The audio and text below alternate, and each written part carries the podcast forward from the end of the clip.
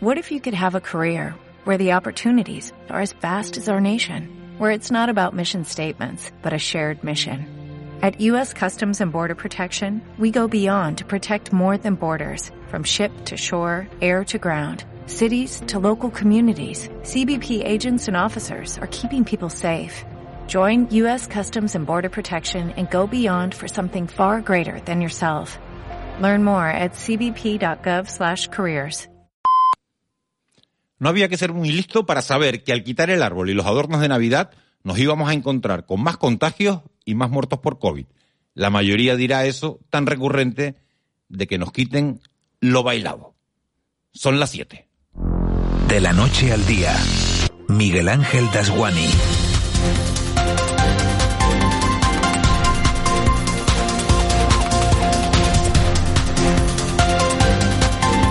¿Qué tal? Buenos días. Este lunes me he levantado acordándome de la fábula del escorpión que le pide a la rana que le ayude a cruzar el río porque no sabe nadar.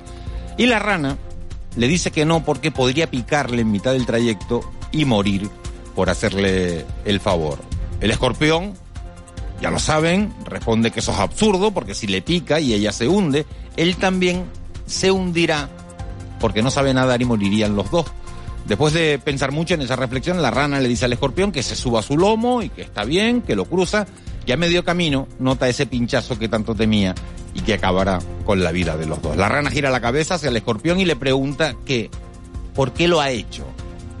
Porque ahora es verdad que van a morir los dos. El escorpión, con toda la pachorra del mundo, responde que lo siente mucho, que no se lo tome como nada personal, pero que es simplemente una cuestión de carácter. La fábula sirve para explicarnos a todos lo que está pasando con la COVID-19. Y lo que pasa es que, salvo que nos encierren en casa y nos esposen a la cama, o nos pongan unos grilletes en los pies con una bola de una tonelada enganchada, aquí nadie se queda sin salir a comprar en Navidad, en Reyes o en rebajas. Y aquí nadie se queda en casa cuando llega el 5 de enero. Los que tienen niños, porque a sus majestades hay que verlas aunque sea de lejos. Y los que no los tienen, o los tienen y encuentran un alma caritativa que se los lleve pronto a casa y los acueste, porque es mejor no vivir que no brindar con los amigos en unas fechas tan señaladas.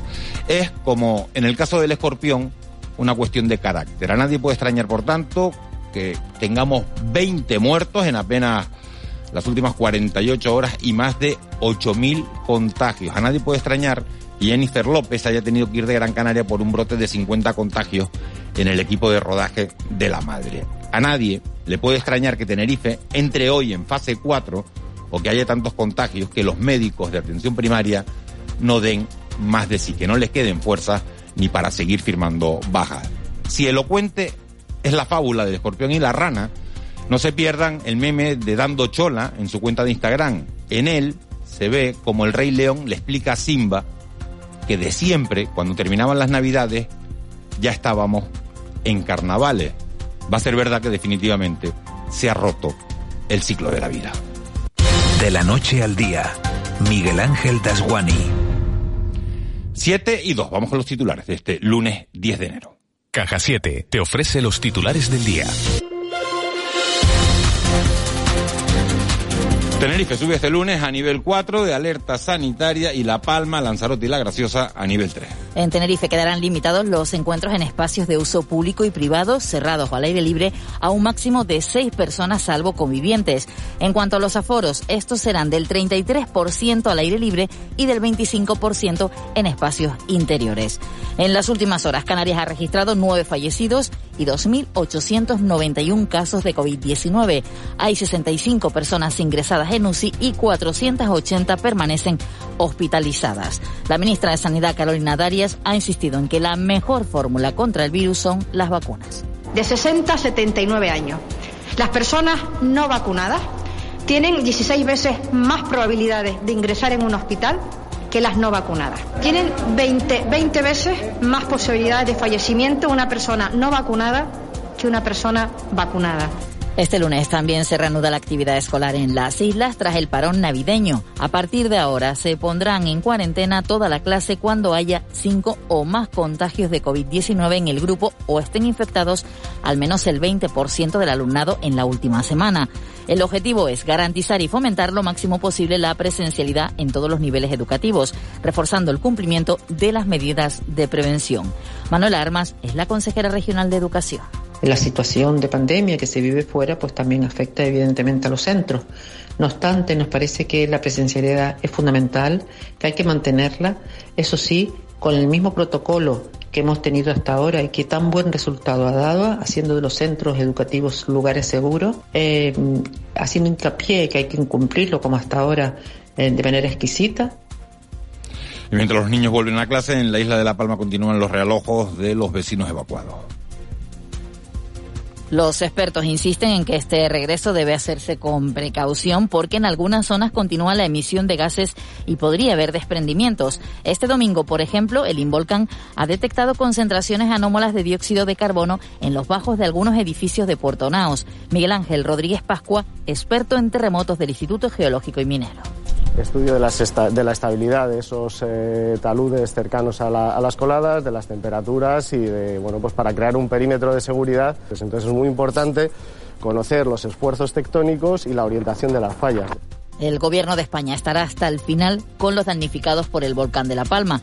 Es lo que ha asegurado el ministro de la Presidencia, Félix Bolaños, al inicio del concierto solidario organizado por Radio Televisión Española en Madrid y La Palma este pasado sábado. Bolaños ha señalado que el Ejecutivo ya ha liberado 247 millones para la crisis volcánica y llegará hasta los 440 millones de euros. La Palma tiene futuro. El Gobierno de España va a estar allí hasta el final, hasta que reconstruyan por completo sus proyectos de vida. Ya hay entre 900 y 1000 personas que han podido volver a sus hogares. Hay como 100 casas que o se han entregado están en trámite de entregarse.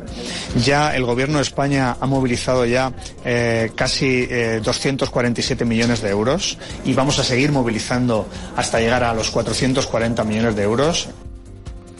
Y Pedro Sánchez insiste al Partido Popular en que vote sí a la reforma laboral. El presidente del gobierno y líder del Partido Socialista ha reiterado este domingo en un mitin en Palencia, en el marco de las elecciones de Castilla y León, su petición al Partido Popular para que por una vez en toda la legislatura, ha dicho, abandone su posición destructiva y vote sí a la reforma laboral, ya que según Sánchez es un buen acuerdo para España, para los trabajadores y los empresarios.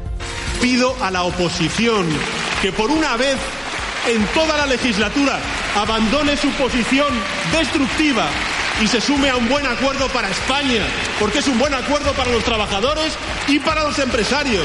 Que voten sí a la reforma laboral de los trabajadores y los empresarios. Y de regreso a las islas, hay que decir que más de la mitad de las entidades públicas canarias saca un sobresaliente en transparencia. De las 43 entidades que conforman el sector público dependiente del gobierno de Canarias, 10 han obtenido un índice de transparencia de 10 puntos y 13 han logrado valoraciones superiores a los 9 puntos. La puntuación media de todas las entidades es de 8,47 puntos. Solo suspendieron la Academia Canaria de la Lengua y el Museo de las Ciencias de las Palmas de Gran Canaria. Te presentamos En Plan Fácil, nuestra manera de hacerte la vida más fácil. Abre tu cuenta y disfruta de todo un mundo de ventajas. Da el salto a Caja 7. Porque somos la Caja de Canarias.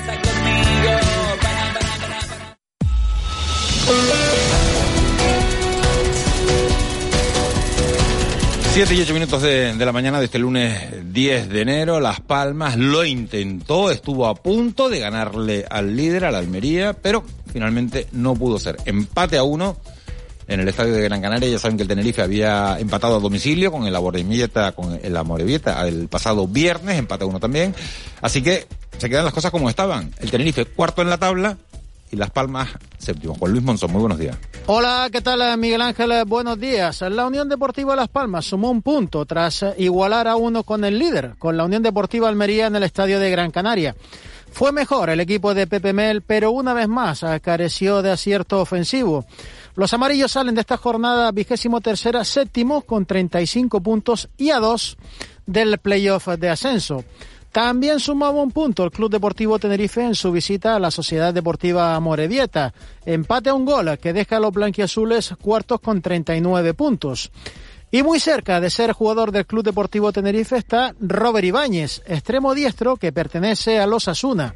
Luis Miguel Rami no esconde su deseo de incorporarlo a las filas del Tenerife. Es un chico que ya estaba en equipos ofreciendo muy buen rendimiento y que ya ha conseguido con esos equipos cosas importantes. Por lo tanto, situaciones eh, que nosotros buscamos a lo largo de la temporada o a final de temporada, pues bueno, es un jugador que las conoce y que las sabe manejar perfectamente. Excelente jugador. Y en voleibol tuvimos este fin de semana en nuestro archipiélago la Copa Princesa y la Copa Príncipe. En las féminas corrimos mejor suerte. El Gran Canaria Urbacer repite título tras ganar 3 a 0 al también equipo Gran Canario del Heidelberg en el Centro Insular de los Deportes de Las Palmas de Gran Canaria. Y en la Laguna, en el pabellón Juan Ríos Tejera de Tenerife, tuvo peor fortuna el Sanayas Living masculino que cedía 3 a 0 la final de esta Copa Príncipe con el textil santanderina.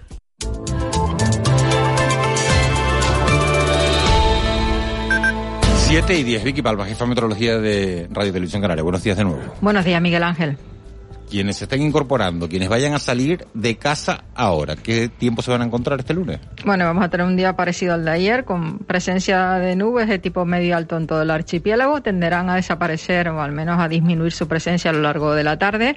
En algunas zonas vamos a tener rachas de viento fuerte que también esperamos que vayan a menos. El viento va a ser del, sureste en general y eso suele generar pues aceleraciones en el norte del Hierro, de La Gomera, en el nordeste de la isla de Tenerife, en el macizo de En la isla de Lanzarote, afectando principalmente a la Graciosa. Y lo que llamamos de jornada, pues esas rachas han alcanzado ya los 80 kilómetros por hora. Pensamos que irán a menos a lo largo de esta tarde-noche. Las temperaturas volverán a ser agradables en horas de mediodía. Ahora mismo no hace mucho frío, precisamente por la presencia de nubes que han mantenido las temperaturas durante la pasada madrugada más o menos estables. En horas de mediodía tendremos alguna máxima rondando los 24 grados y hay mal estado del mar en las costas abiertas al norte por mar de fondo y en las costas abiertas abiertas al sur y al este de las islas por el viento que, que tenemos y que bueno, que genera olas en muchos casos rondando los dos metros de altura. ¿Así va a ser toda la semana, Vicky? Sí, toda la semana vamos a tener lo que nosotros llamamos tiempo de sur, con presencia también de algo de calima en cantidad variable, con vientos del este y del sureste en principio a lo largo de toda la semana y con la lluvia desaparecida. Vicky, gracias. Adiós, buenos días. 7 y 11. El Contrapunto. Ángeles Arencibia y Juan Manuel Betencur. Ángeles, Arencibia, buenos días. Buenos días, Miguel Ángel. ¿Cuánto tiempo, no? Te he echado de menos. ¿Cuánto, Por lo menos 15 días llevamos sin hablar, ¿eh? Por lo menos sí, una semanita que cogí yo de vacaciones, una semanita que has cogido tú, ¿no? Sí, 15 días. 15 días. Pero es bueno tener a dónde volver, ¿verdad? Sí, sí, sí. sí, Bueno, sí, y siempre con buen humor y con, bueno, con este mundo tan raro que nos está tocando vivir, ¿no? Lo, comentábamos ayer, eso sí es verdad que, que whatsappeamos, ¿no? Decimos que nos, ha tocado un mundo un poco raro, ¿no? Fíjate que Djokovic, ahora mismo, eh, ha ganado el juicio. Juan Betancourt, buenos días. Hola, muy buenos días. Parece que ha ganado el juicio en Australia. el juez australiano le, le, ha dado la razón en primera instancia, con lo cual lo que sí ha ordenado es que se le devuelva el pasaporte y que quede en libertad, con lo cual podría, podría eh, eh, jugar el llegar a jugar el, el, Open, el Open de Australia. El argumento que ha utilizado el, el, abogado de, Novak Djokovic y, que le ha dado la razón y que ha convencido al juez de momento. Eh, digo, ahora explico por qué de momento. Es que, es que en, estos trámites que Djokovic realizó, que es verdad que los realizó, para intentar un poco estar en Australia, eh, no solo participó Australia Tennis, es decir, el organizador del, del, del abierto de ese país, sino también el propio gobierno australiano. Y claro, y aquí lo que ha quedado un poco raro, y es un poco el argumento de, de Djokovic, es decir, oye, ustedes me dijeron que podía venir y cuando llegué me dijeron que no podía entrar. Pero sabía, sabía el gobierno entonces eh, la situación. Claro, claro, claro. Desde luego, si gana la lectura. A pesar, de, a pesar de que desde el punto de vista legal, el, el hecho que argumentó Djokovic, que es que había pasado recientemente, recientemente el COVID por segunda vez, desde el punto de vista legal, para, estar, para entrar en Australia no es suficiente. Claro, cual parece que, eso abriría un precedente, claro. Claro, estaba especie, eh, que hubo un momento, o, queda la impresión de que hubo un momento en el cual el gobierno australiano parecía conceder a Djokovic un trato de favor, eh, es decir, la exención sin, sin, sin, sin, sin, sustento, sin un sustento de sus propias normas, ¿no? Con lo cual el gobierno australiano tampoco queda muy fino en este asunto, ¿no? Ahora, lo que se dice es que el, el, el ministro del Interior, ministro de Asuntos Internos se llama allí, eh, puede volver a revocar el visado de Djokovic con lo cual entraríamos en una especie de bucle de los tribunales tuman una medida y yo la vuelvo a poner para que la tumen otra vez. No, no sé cómo, cómo pasaría ahora, ¿no? Pero el abogado del gobierno australiano, que también estaba representado por un, por un letrado, dijo, ojo, que todavía el Ministerio de Asuntos Internos, que es el que regula la inmigración en, Australia, puede volver a cancelar el visado que ahora mismo permite a Djokovic moverse libremente por Australia. Se siguen cancelando unos a otros y, se pasa el, campeonato y no juega. Sí, bueno, ya con que no llega el primer partido, pero bueno, de momento podría ir. Bueno, todavía le queda. El, Open de Australia no empieza en una semana, hasta dentro de una semana, ¿no? Desde luego, eh, si Djokovic consigue jugar el Open de Australia, la, lectura para el resto, para, para la población, es de verdad. Es una victoria de los negacionistas, ¿no, Ángel? Claro, claro, claro, claro, sería. Porque lo han convertido en su ídolo, lo han convertido en su eso. Bueno, con todas las campañas que se están haciendo para que nos vacunemos, para que todo, si al final eh, un bueno sí la eh, lectura es que una mujer un, personaje conocido con dinero importante un personaje de, el de, Australia empieza el, el, lunes 17 o sea que hay una semana el lunes 17 le queda una semana justo sí más o menos. pero vamos el, pues vamos a hacer una semana el primer set lo ha ganado Djokovic. Sí. Hace otra cosa cuando nadie daba un duro por él en este set ¿eh? en el tiebreak pero lo, lo, que me llama mucho la atención es que el, uno de los argumentos que ha utilizado estos días es que eh, ya había pasado la infección, ¿no? Y se publican fotos y se publican fotos en un acto público sin mascarilla de, de este hombre, ¿no? Que es un poco el recurso que él el utiliza, día, ¿no? El, pero, el día, pero, es, yo pero estaba contagiado, Juanma, o sea que, que, ah, que estaba poniendo en peligro a toda la gente que estaba a su alrededor. Yo, o sea. organizó un torneo en su momento, todavía en 2020, que fue su primer contagio. Organizó un torneo en Serbia, todo el mundo sin mascarilla, todo el mundo feliz de la vida eh, que fue muy criticado en su momento, que fue su primer contagio, porque acabaron contagiados todos.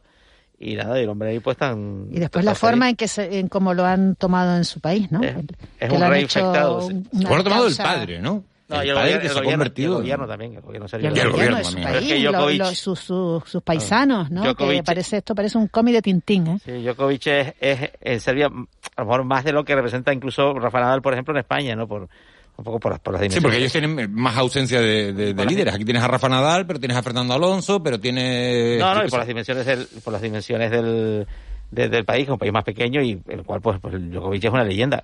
Desde, el punto de vista deportivo lo ves, eso no hay ninguna duda, ¿no? Y en lo que tiene que, y en lo que, tiene que ver con la COVID, eh, en serio, el porcentaje de vacunados es bastante bajo, estaba, estaba viendo el otro día, ¿eh? Sí, bueno. En fin, eh, en Canarias, ¿qué es lo que, lo que nos preocupa? 20 muertos en las últimas 48 horas 11 de sábado para domingo, 9 de domingo para lunes. De sábado para domingo, récord de contagios con 5.300 y de domingo para lunes, 2.800 más, lo que hace un total de 8.200 contagios en 48 horas y un total de 20 fallecidos en, en 48 horas.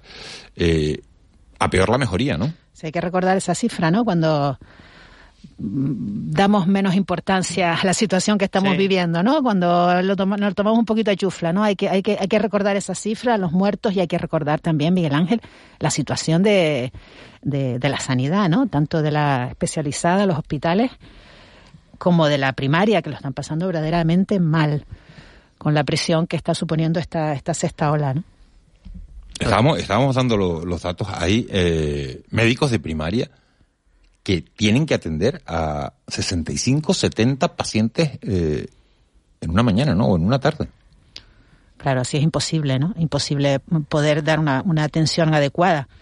Y, después el, el, lo que está sufriendo la, la, la, propia plantilla ¿no? de la sanidad, tanto por el lado de la, de la ansiedad que genera este exceso de trabajo, como porque ellos también se están contagiando, ¿no? O sea que también están sufriendo una merma la, la situación es como para, para estar preocupados, desde luego. si, miras, si miras algunos datos más, la en Tenerife, que ya la contábamos aquí el viernes, el 26% de, de las UCI están están ocupadas por pacientes COVID, el número de, de, de, ingresados, ¿no? que ya también están el 13,8% de los ingresados en hospitales en la provincia de Tenerife, en la provincia de Santa Cruz de Tenerife tienen COVID eh, el 7,8 en la provincia de Las Palmas, la situación hospitalaria en la provincia de Las Palmas, la isla de Gran Canaria comparada con Tenerife. En el plano hospitalario está mejor. Y luego hay un dato que a mí me llama mucho la atención, ¿no? Mm, que es que de los test que se hacen en la isla de Tenerife, no provincia, isla de Tenerife, el 28% dan positivo. Entonces, claro, estamos hablando de, de las cifras que hace unos meses, cuando no había vacuna, bueno, en fin, no lo quiero ni pensar. O sea, mm, cuando decíamos que más de un 5% de casos positivos era una mala señal, bueno, estamos en un 28. Eh, lo que está claro es que todos esperábamos un, un repunte después de, de, la Navidad. Esto, este repunte no nos coge por sorpresa. Hoy es día 10 ya, ya han terminado las celebraciones familiares, eh, pero fíjense que hace, hace cinco días solo era la noche del 5 de enero. Con lo cual ese, ese repunte finalmente ha llegado. Los datos, los de este fin de semana, los acabamos de, de contar. 20 muertos, 11 de sábado a domingo, 9 de domingo a lunes, 8.200 contagios en, en esa mismas 48 horas, y una incidencia acumulada de más de 1.270 casos a, a 14 días. Esas son las cifras que, que presenta el COVID-19 en este archipiélago, en esta mañana de lunes. Conrado Domínguez es el director del Servicio Canario de la Salud. Señor Domínguez, muy buenos días. Muy buenos días. Eh, ¿A usted le cogen por sorpresa estas cifras o entran dentro de lo esperado? Bueno, realmente, como bien dice, y todo, sobre todo con, con, esta variante y viendo lo que están lo que pasó en otros países es verdad que, que, son cifras hasta cierto punto esperadas pero también es verdad que quizás sobre todo hay determinados factores como puede ser el porcentaje de positividad de, la, de las pruebas que, que, que, es muchísimo nunca hemos tenido un 33% en alguna isla y bueno eh, la verdad que es preocupante. Estamos trabajando en el ámbito más hospitalario y de primaria para que los planes de contingencia den respiro a, la presión asistencial que sufre el Servicio Canario de, de, Salud y bueno y apelar como, como siempre hacemos al cumplimiento de las medidas no farmacológicas y las restricciones que en cada caso se han puesto en los diferentes niveles de, de las islas y la vacunación, que es lo, lo que hace que, que todo ese número de casos activos pues no se repercutan todos en, en el ámbito de primaria hospitalaria. Señor Domínguez, habla usted de, de, estos niveles de, de, alerta sanitaria y hay una pregunta que, que se hace mucha gente. ¿Por qué subimos las islas de nivel y al mismo tiempo rebajamos la, las restricciones? Tenerife sube a nivel 4, pero donde se decía que en nivel 4 el aforo en interiores era eh, de un 25%, ahora resulta que es de un 33%. Y en las terrazas se deja eh, el mismo porcentaje que en el nivel 3. ¿Eso no es hacernos trampas al solitario?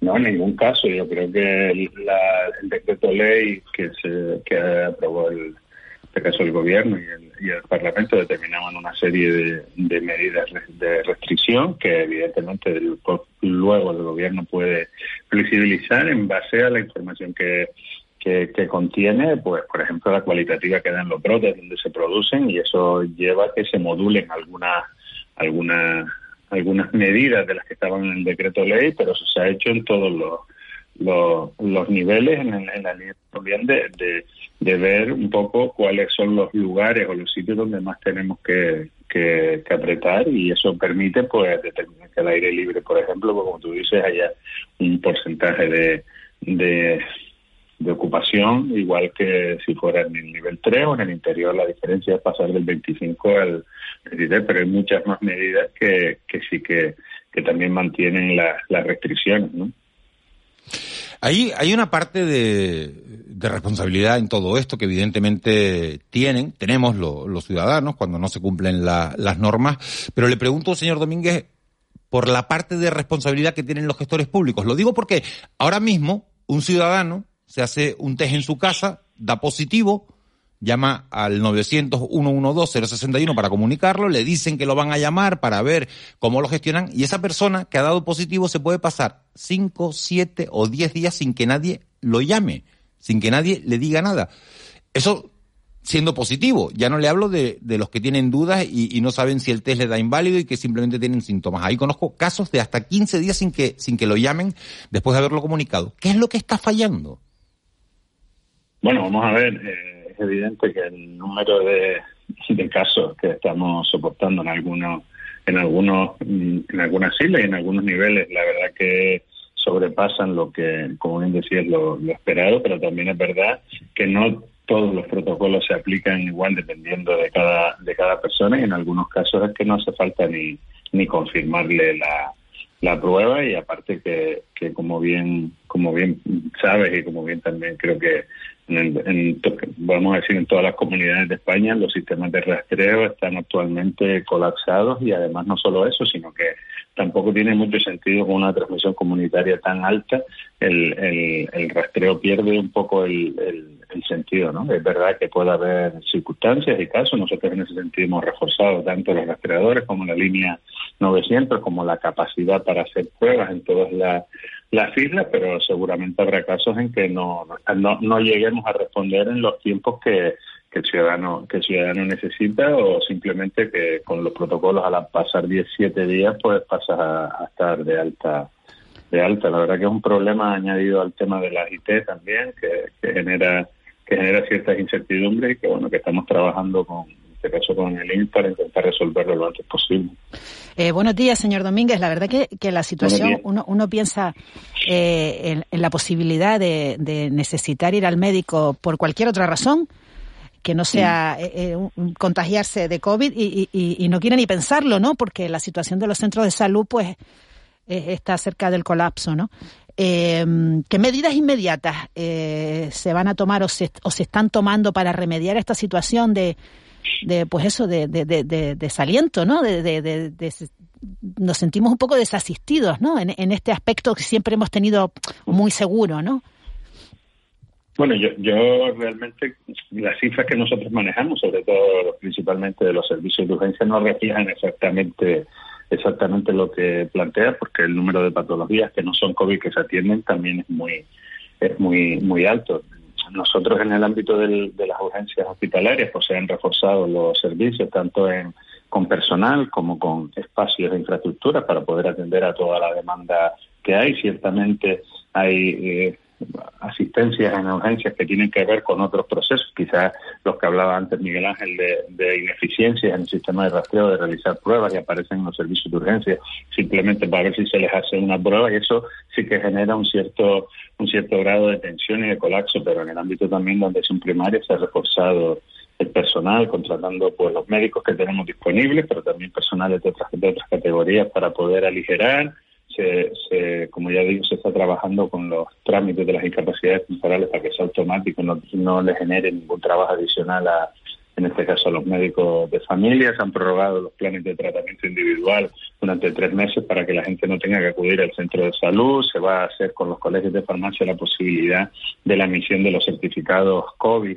en farmacias, que no tengan que acudir a los a los centros de salud y, se han reorganizado las pruebas, las consultas y, y, de alguna manera estamos intentando aligerar ¿no? de, trabajo a, para que puedan hacer otras cosas, entre otras cosas las que tú dices, ¿no? que podamos atender a todo el que acude a un servicio de urgencia, a todo el que acude a un centro de salud o al propio hospital. ¿no? Pero es que la, la, la, lo que comunican los médicos de familia es una situación de, de, desesperanza, ¿no? De, de, agendas que tienen que atender a, un número eh, inaudito de pacientes en la misma jornada que, que antes, pues, eh, atendían a lo mejor pues un porcentaje mucho muy inferior. Quiero decir que, que, que, sí, que lo que usted dice sí, pero la, la, la información que nos llega de, de los profesionales es, es, bastante más pesimista, ¿no?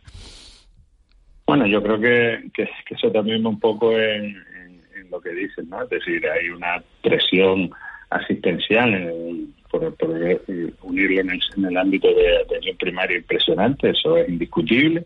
Es verdad que gracias a que nuestros profesionales también tienen un plus de, de, actividad y actuaciones, pues estamos pudiendo responder con, con, ciertas tensiones, ¿no? Y por eso lo que te decía, intentar quitarle otras, algunas actividades que están generando bloqueos en los centros de, salud, como puede ser el, simple caso de los certificados de poder emitir los certificados de vacunación que se emiten a través de una página web, pero hay gente que no tiene los datos actualizados, tiene que ir al centro de salud a actualizarlo y toda esa actividad que le genera además un, proceso adicional a, a, la atención primaria las estamos intentando sacar o las personas si tenemos 65.000 si tenemos 65.000 activos, esos son 65.000 IT en la mayoría de los casos. Todo eso tiene que darlo el médico de familia. Estamos trabajando en hacerlo automáticamente, tanto el alta como la perdón, en la baja como, como el alta, y es verdad que, que, la sensación de los profesionales, y porque además es real, es de una presión inusitada, y de ahí que nosotros lo que estamos trabajando con los planes de contingencia de atención primaria es en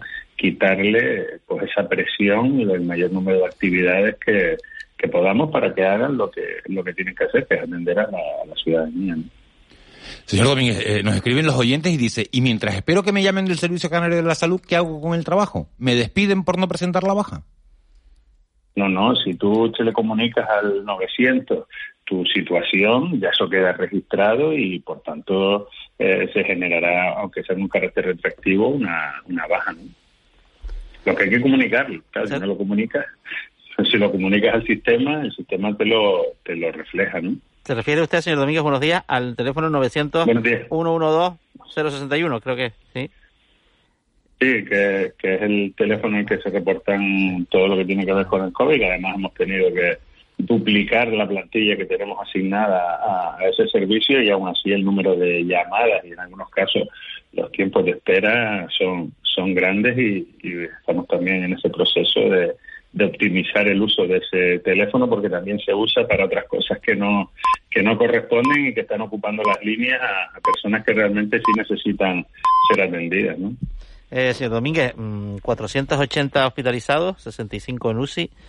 Eh, el Hospital La mm. Candelaria ha cerrado tres quirófanos a partir de hoy. Bueno, para, mm. para, para ampliar un poco las capacidades de la UCI. Eh, esta cifra, atendiendo un poco a las pautas que ya conocemos de la pandemia, que es que primero estallan los contagios y la, y, y la gravedad hospitalaria la atención hospitalaria va después, estas cifras van a crecer en Canarias en los próximos días.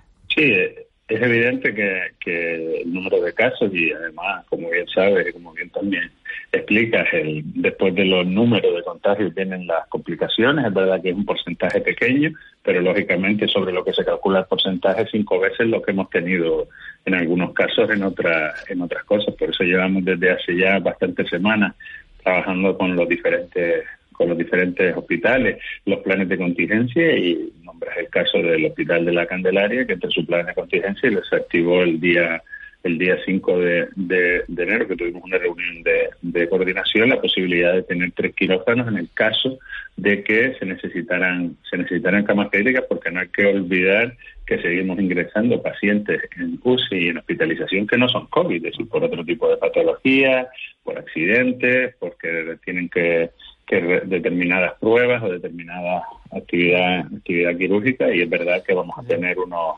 unos días próximos de, de tensión también en el ámbito en el ámbito hospitalario que bueno lo que estamos es preparados con los planes de contingencia activados y esperemos que, que seamos capaces, lógicamente, y lo vamos a hacer, de, responder a esa presión que van a generar el número de casos y, el porcentaje de personas que terminan hospitalizadas.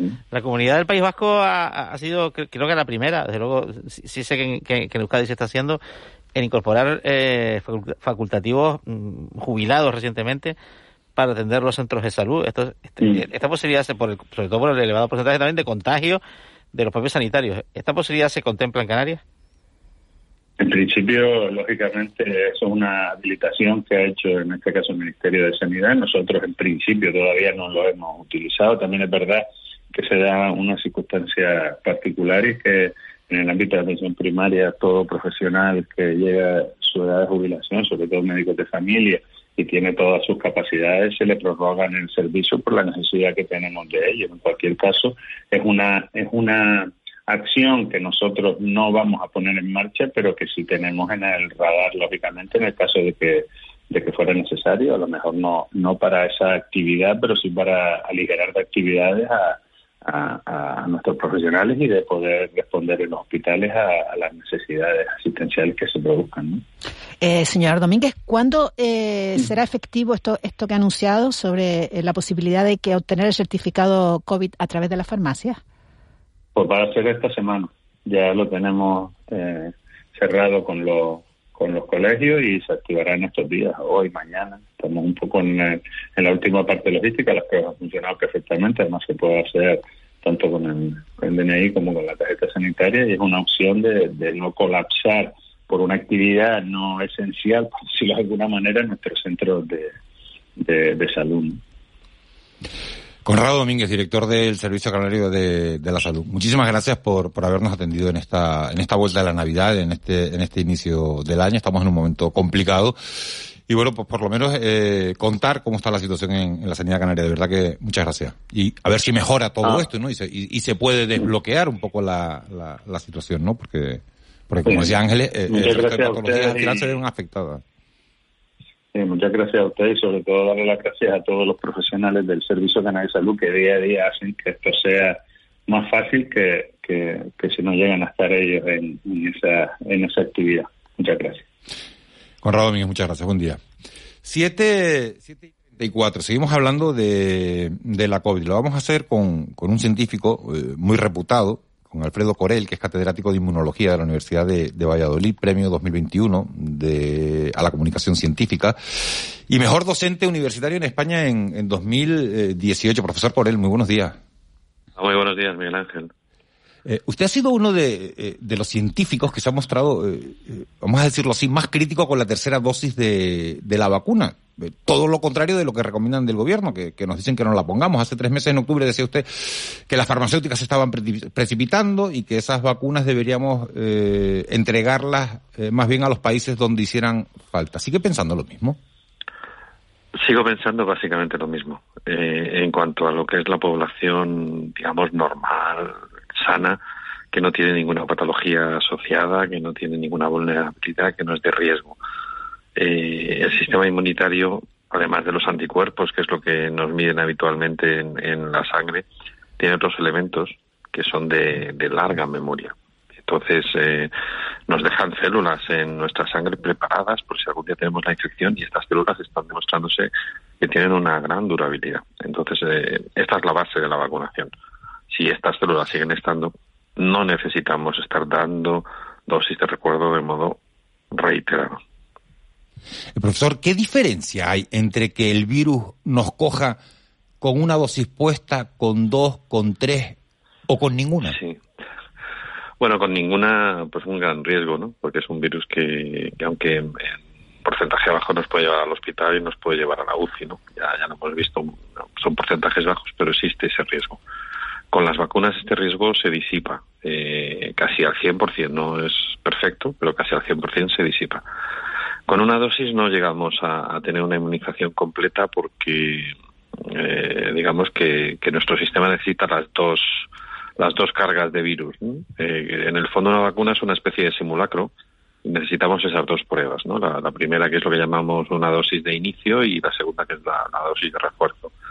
Esas dos son necesarias para completar el proceso para que todas nuestras células se pongan en marcha.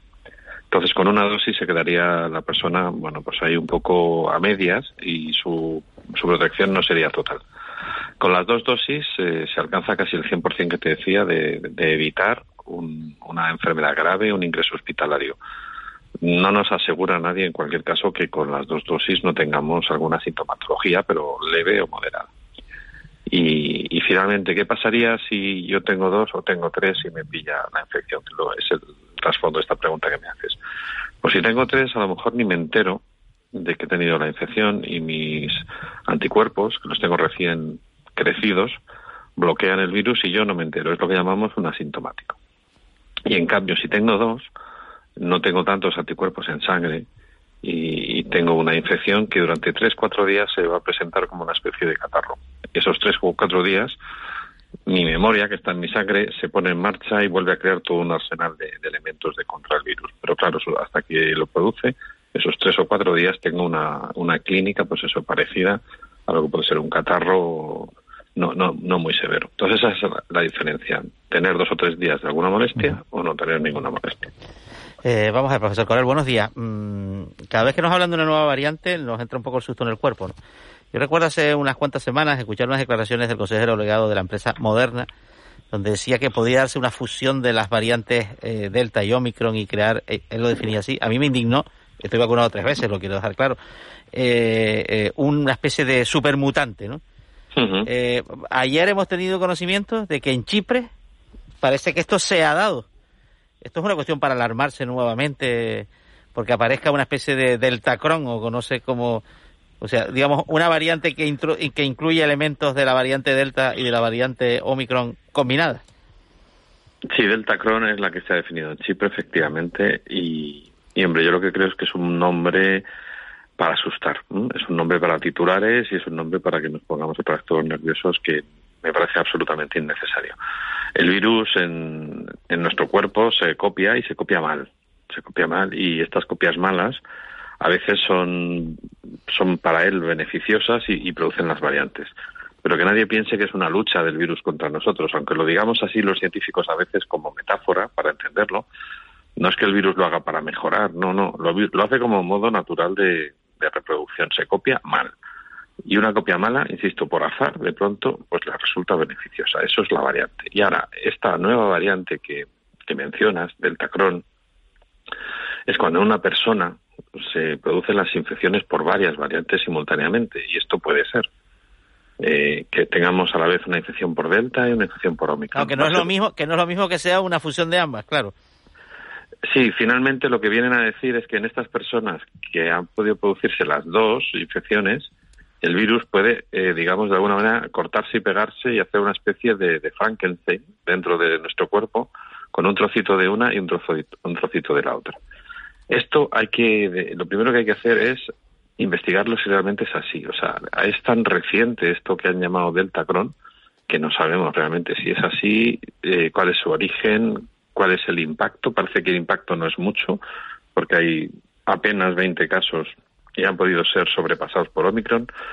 Entonces, claro, yo que se ve estas noticias en el día a día es como una especie de transmisión de un partido de fútbol, ¿no? De minuto resultado, que al final puede quedar en agua de borrajas. Yo creo que estas cosas las tiene que, que investigar los científicos que hacen las secuenciaciones y ver si realmente esta variante es así y luego los, las autoridades sanitarias tienen que ver cuánto realmente se ha distribuido esta variante en su, en su población.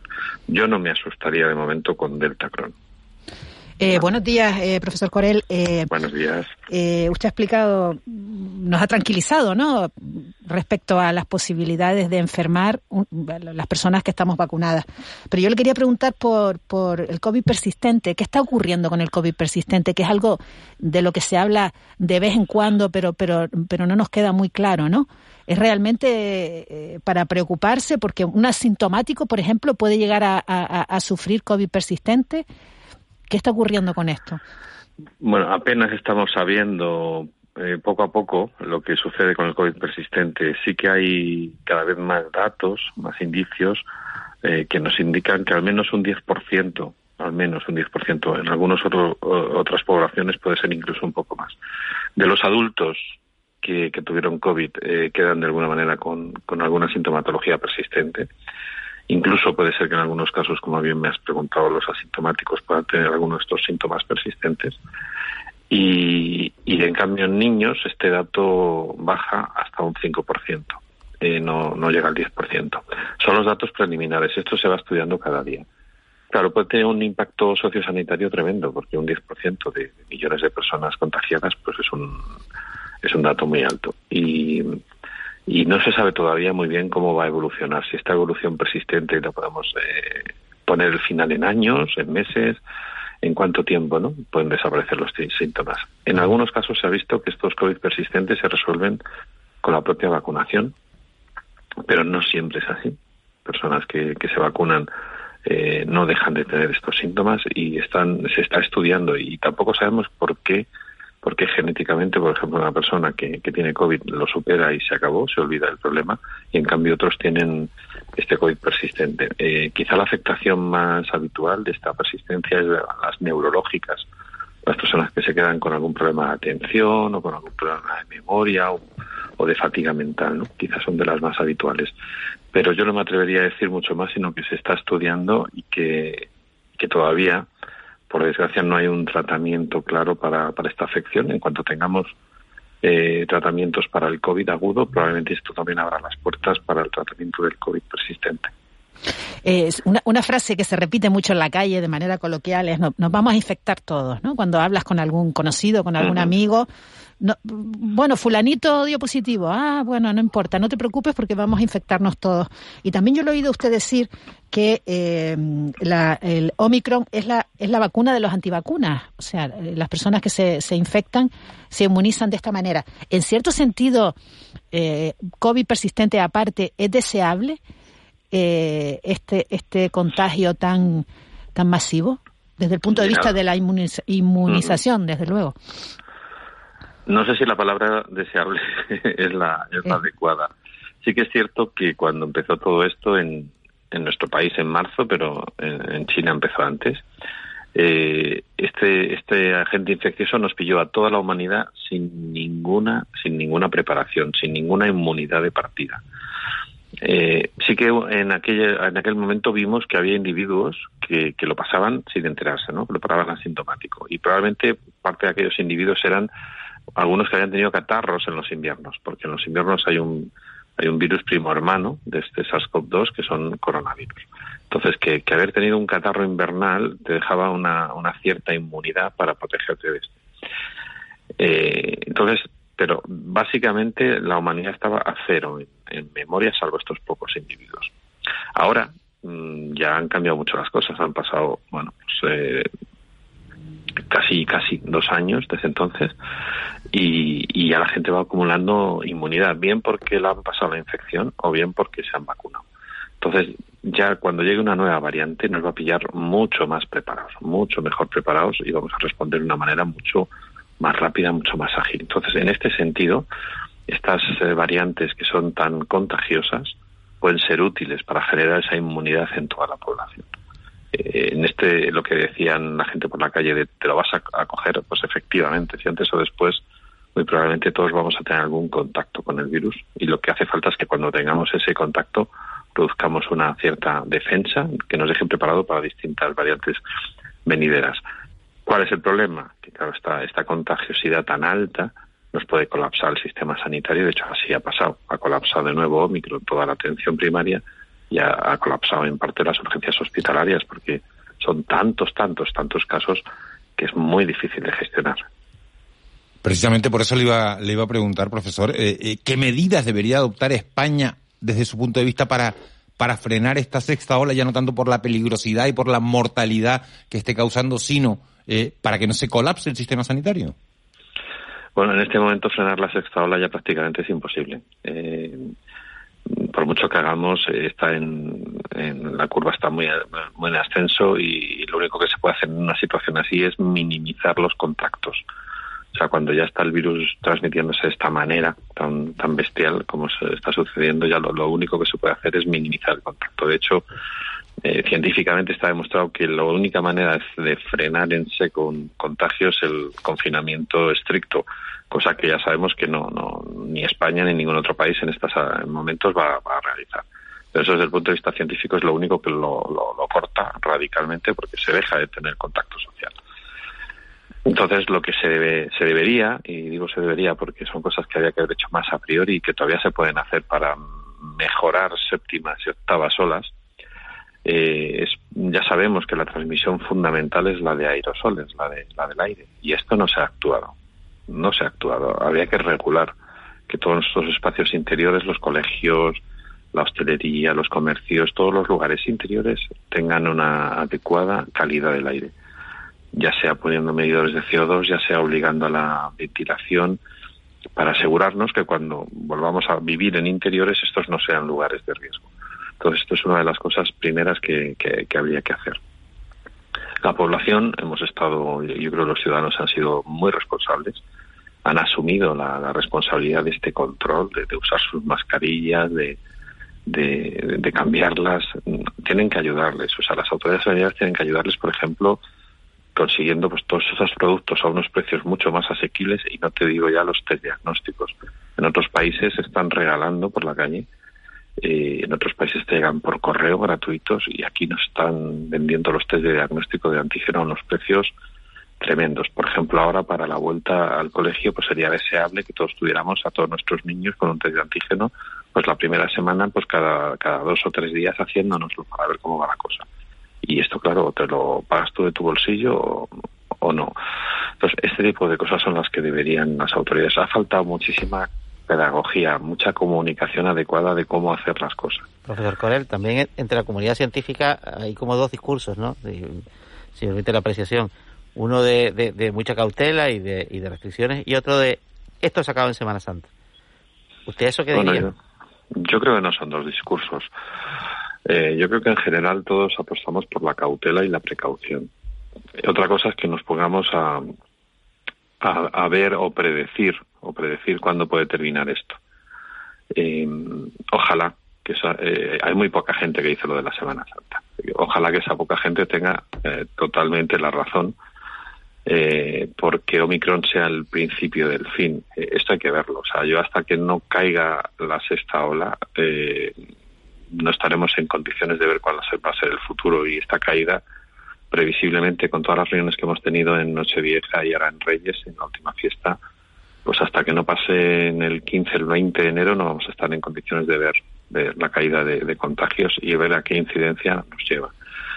Yo insisto, eh, con el conocimiento de la inmunología en la mano, que es a lo que yo me dedico, y si esta Omicron nos ha dejado una inmunidad de base muy alta, porque se han contagiado millones de personas, que es lo que parece que ha pasado, es posible que estemos preparados para que en próximas olas eh, esto ya tenga un impacto residual, pero no hemos acabado con la pandemia porque hay países en los que no hay gente con inmunidad, no hay gente vacunada y pueden surgir unas variantes pasado mañana, como estamos viendo, pues Camerún ha sido un foco posible de una o previamente pudo ser Sudáfrica y pasado mañana puede ser otro país. Entonces, eh, hemos tenido una actitud como como planeta muy egoísta y nos hemos protegido mucho el primer mundo, pero nos ha olvidado, nos hemos olvidado completamente de otros países en vías de desarrollo.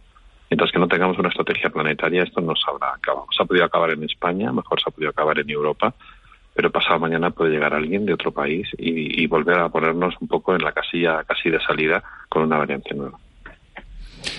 Alfredo Corel, catedrático de inmunología de la, de la Universidad de, Valladolid, reputado eh, científico de nuestro país, premio 2021 del Centro Superior de Investigaciones Científicas. Muchas gracias por habernos atendido, por habernos dado su visión de, de, de toda esta situación y bueno, vamos a ver si no hay, si no hay una séptima ola. Gracias a vosotros y bueno, eh, sí, o si la hay, que sea muy suave y no nos pille tan mal como la anterior. Yo os deseo a todos mucha, mucha inmunidad, que es lo que más falta nos Buenos días. muchísimas gracias, un abrazo muy grande. Bueno, son las las 7 y, y 50 de la mañana, las 8 menos 10, y no quiero irme al, al boletín de, de, las 8 sin, sin mirar hacia, hacia la isla de, de La Palma. Una isla que, que sigue levantándose cada mañana con la, con la intención de, de, recuperar la vida que tenía antes de, del 19 de, de, septiembre, antes de que el volcán de Cumbre Vieja eh, sepultara bajo, bajo la lava 1.100 eh, hectáreas de, terreno y obligara a, a desalojar a, a 7.000 personas. Lorena Hernández eh, es concejala de, del Ayuntamiento de, de, los Llanos de Aridane, ha estado desde el primer día al pie del cañón. Eh, señora Hernández, muy buenos días. Buenos días, ¿qué tal? Hablamos por primera vez en este en este 2022. Eh, decía que bueno, le hacíamos una, una entrevista en este programa en los primeros días de la erupción, 20, 21 de, de septiembre de, de 2021. Eh, ahora mismo, ¿qué es lo que más le preocupa? Porque en aquel momento no sabíamos lo que teníamos por delante, no sabíamos lo que iba a venir, jamás lo pudimos imaginar. Eh, ¿Cuál es la prioridad ahora mismo para, para el Ayuntamiento de Los Llanos?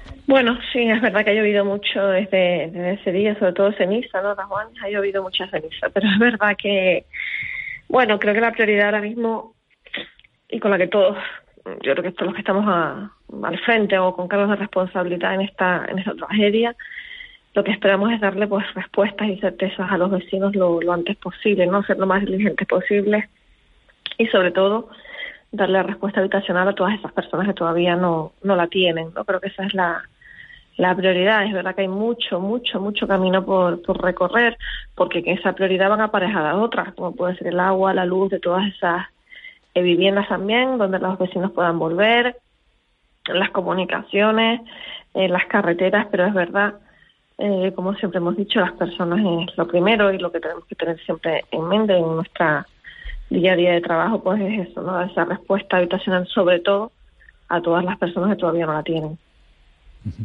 Hemos visto de, que va volviendo poco a poco la, gente a, sus hogares, muchos de, eh, de, los evacuados, gente que, que soñaba con poder volver a, sus casas, pero nos hemos encontrado con un, con un hándicap, con un, con un problema, algunos, algunos de ellos, y es la acumulación de gases en el, en el subsuelo, en, esa lava, gases que, se han acumulado en, en las viviendas. Hay mucha gente eh, que haya llegado a casa, que se fuera a quedar y que no se haya podido quedar en casa por esa detección de gases.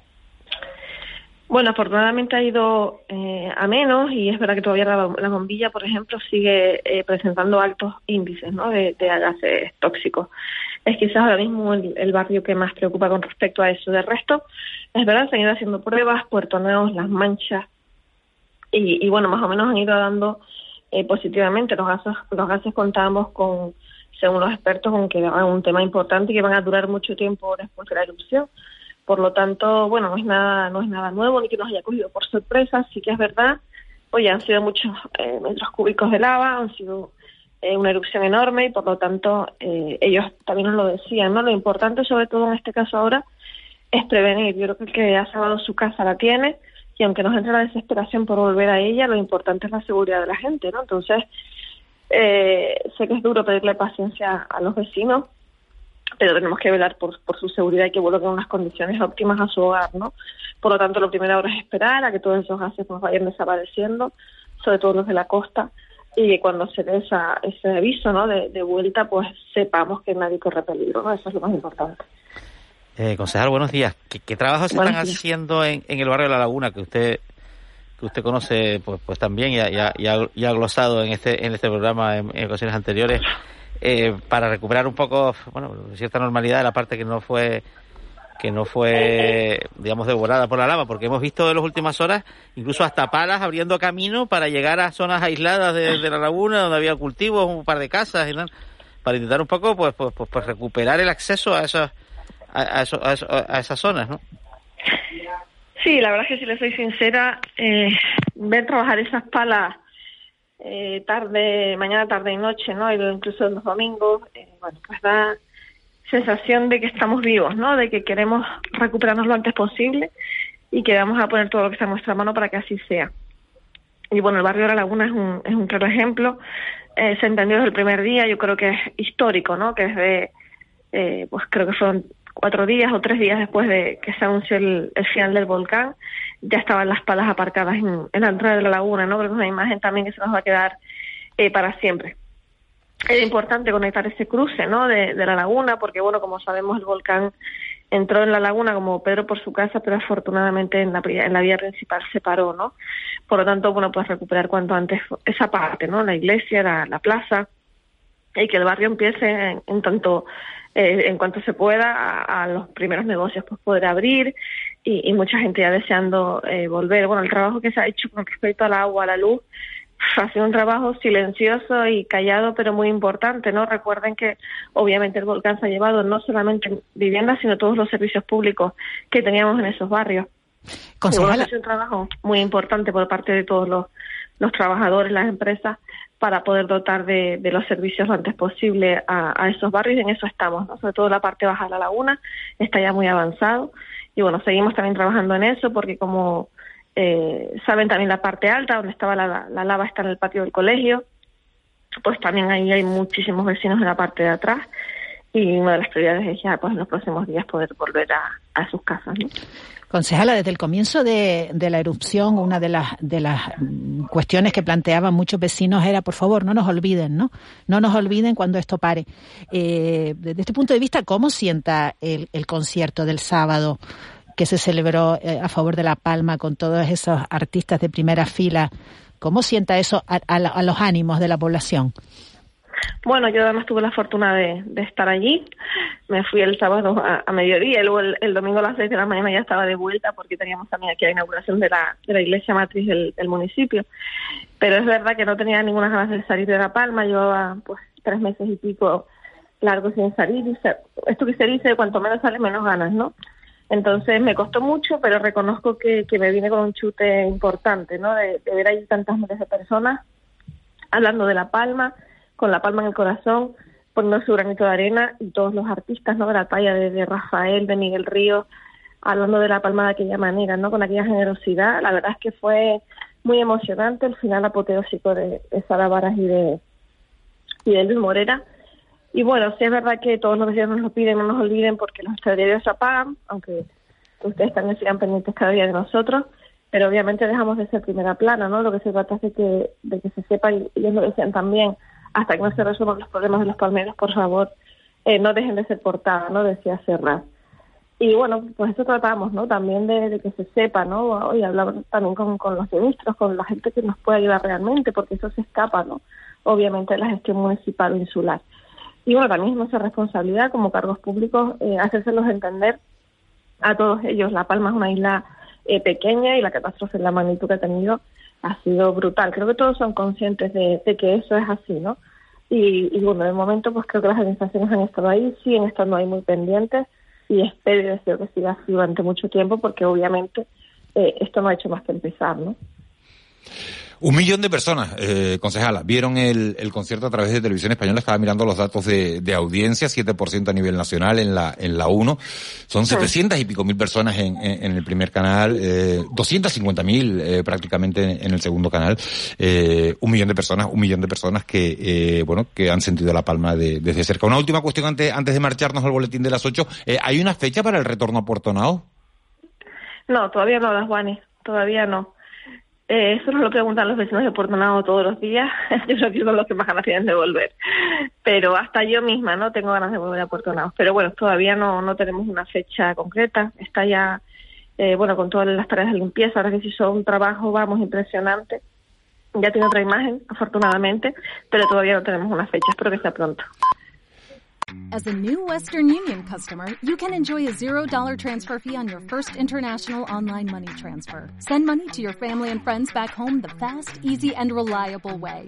Visit westernunion.com or download our app today to get started, and your first transfer fee is on us. FX gains apply, not available for credit cards and transfers to Cuba. Services offered by Western Union Financial Services Inc. and MLS 906983 or Western Union International Services LLC and MLS 906985.